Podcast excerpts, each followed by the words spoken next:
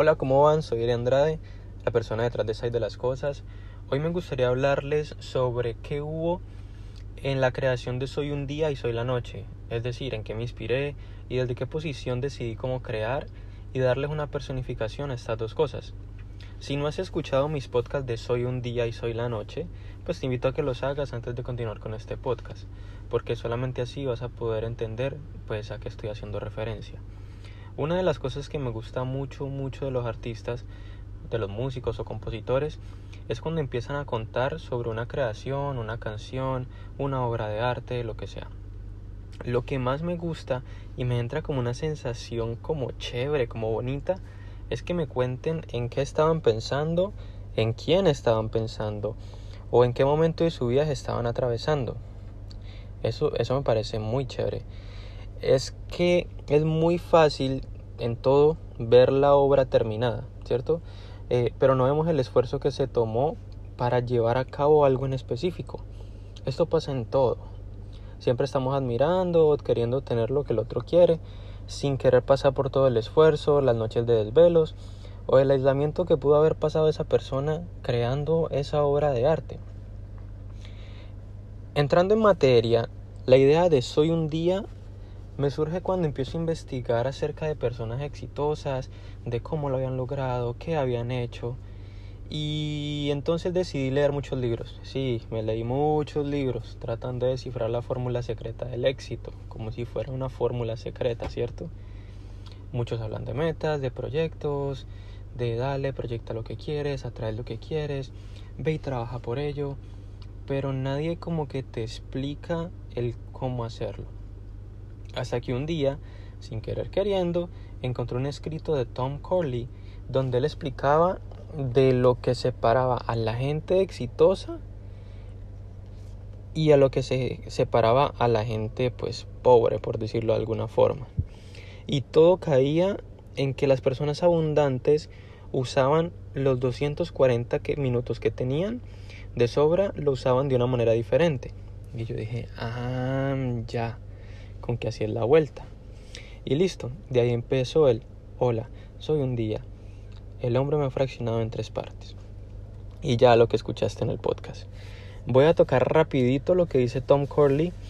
Él dice que cada uno de nosotros tenemos 1440 minutos en un día y que todas las personas, sean ricas o pobres, independientemente de lo que seamos, usamos 1200 de esos minutos para trabajar, conectar, hacer una vida, hacer una familia, ir al baño, comer, etc.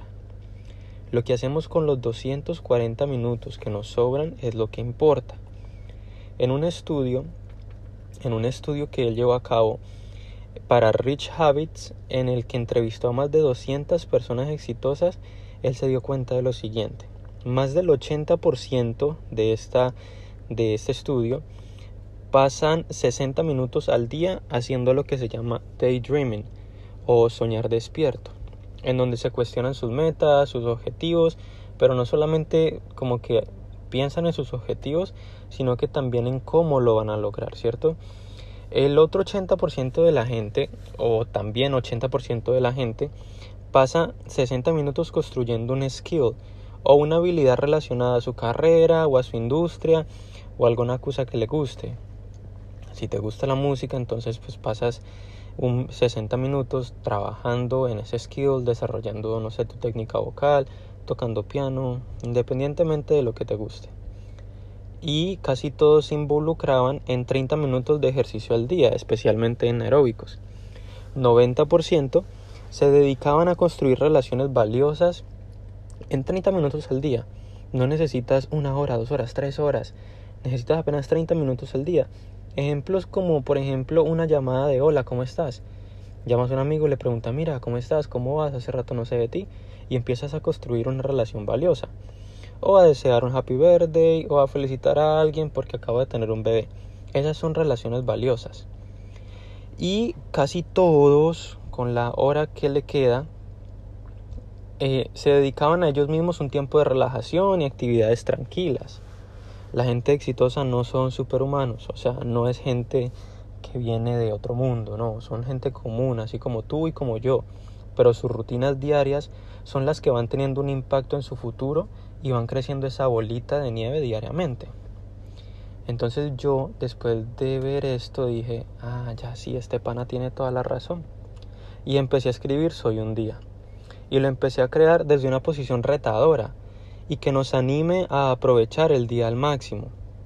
Me gusta mucho cuando mm, eh, un día me dice, si a todos les brindo las mismas 24 horas, ¿por qué me echas la culpa de que no te alcanzo para nada?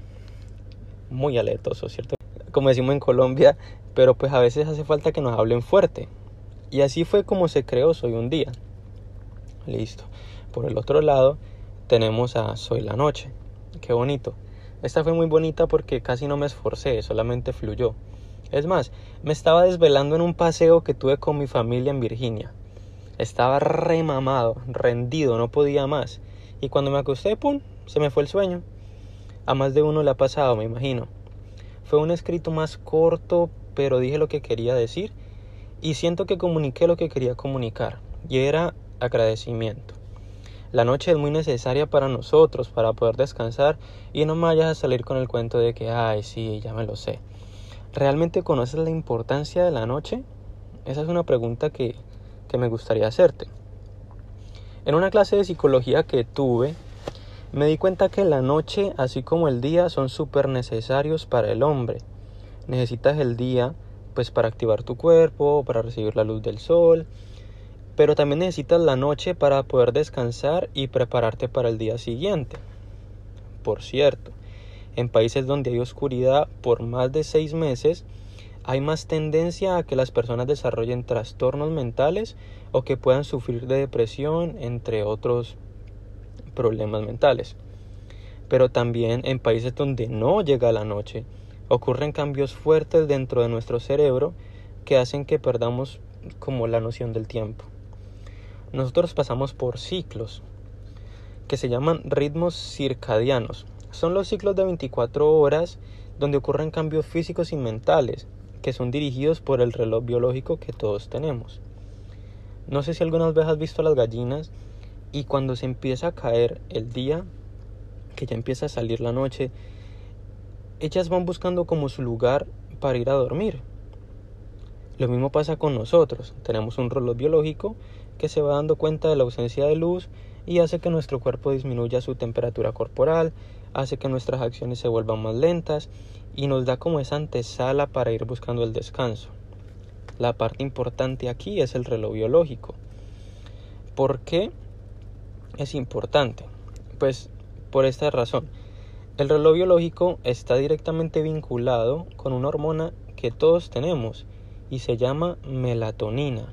Ojo, melatonina, no melanina. La melanina es otra cosa como de la piel y que te da color y todo el cuento. La melatonina es la hormona encargada de ayudarle al cuerpo a conciliar el sueño o a que sigas durmiendo pues ya cuando estás dormido. Solo necesitas saber eso, la verdad. Te podría decir que está ubicada en el centro del cerebro y que la produce la glándula pineal, pero bueno, eso no lo necesitas. Solamente necesitas saber lo que hace la melatonina. Esta hormona es producida particularmente en la noche mientras dormimos y en el día se produce a un ritmo mucho más lento pues porque está la luz. Entonces se podría decir que se genera en la noche, ¿cierto? Todo tiene que ser un balance y si no estás produciendo la melatonina necesaria, puede que te sea difícil conciliar el sueño y puede afectar mucho tu salud. Al estar desvelándome esa noche, pues el día que estaba allá de vacaciones, y al saber que de pronto no tenía los niveles de melatonina necesarios, pues entonces decidí agradecer por la noche y su función y empecé a escribir Soy la noche. Uf, sé que boté un montón de información chévere interesante y pues ya conociste lo que hubo detrás de la creación de Soy un día y Soy la noche.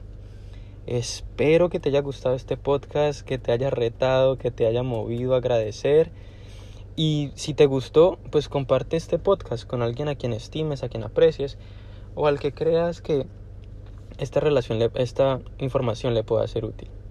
Te recuerdo mis redes sociales, son Site de las Cosas en Instagram, Site de las Cosas en YouTube y me gustaría explicarte como un poquito la dinámica de estos podcasts, ¿cierto?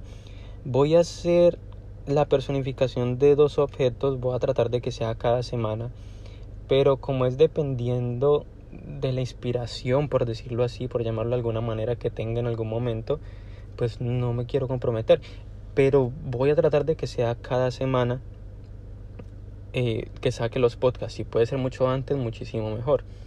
Pero va a ser de la siguiente manera, pues voy a hacer la personificación de dos objetos, explicar el por qué y qué hubo detrás en otro podcast y me regalaré un día para crear, para hacer algo diferente de pronto algo que tenga en mi cabeza, algo que esté pasando en el momento, algo que me esté afectando o algo que, me, algo que yo esté analizando. Me gusta analizar mucho las cosas. Yo creo que eso es algo muy positivo y muy negativo porque a veces me pego de cosas que yo digo, mmm, pero ¿y ese árbol por qué está ahí? Y es como que, pues porque lo, sembraron ahí, o sea, ¿cuál es la otra razón? Pero eso es lo que, lo que quiero hacer en estos podcasts. Eh, Escribe un mensaje directo con comentarios, con historias o temas que te gustaría que tocáramos en estos podcasts. Te recuerdo, otra vez mis redes sociales son Site de las Cosas. Y bueno, chao, nos vemos en el próximo podcast.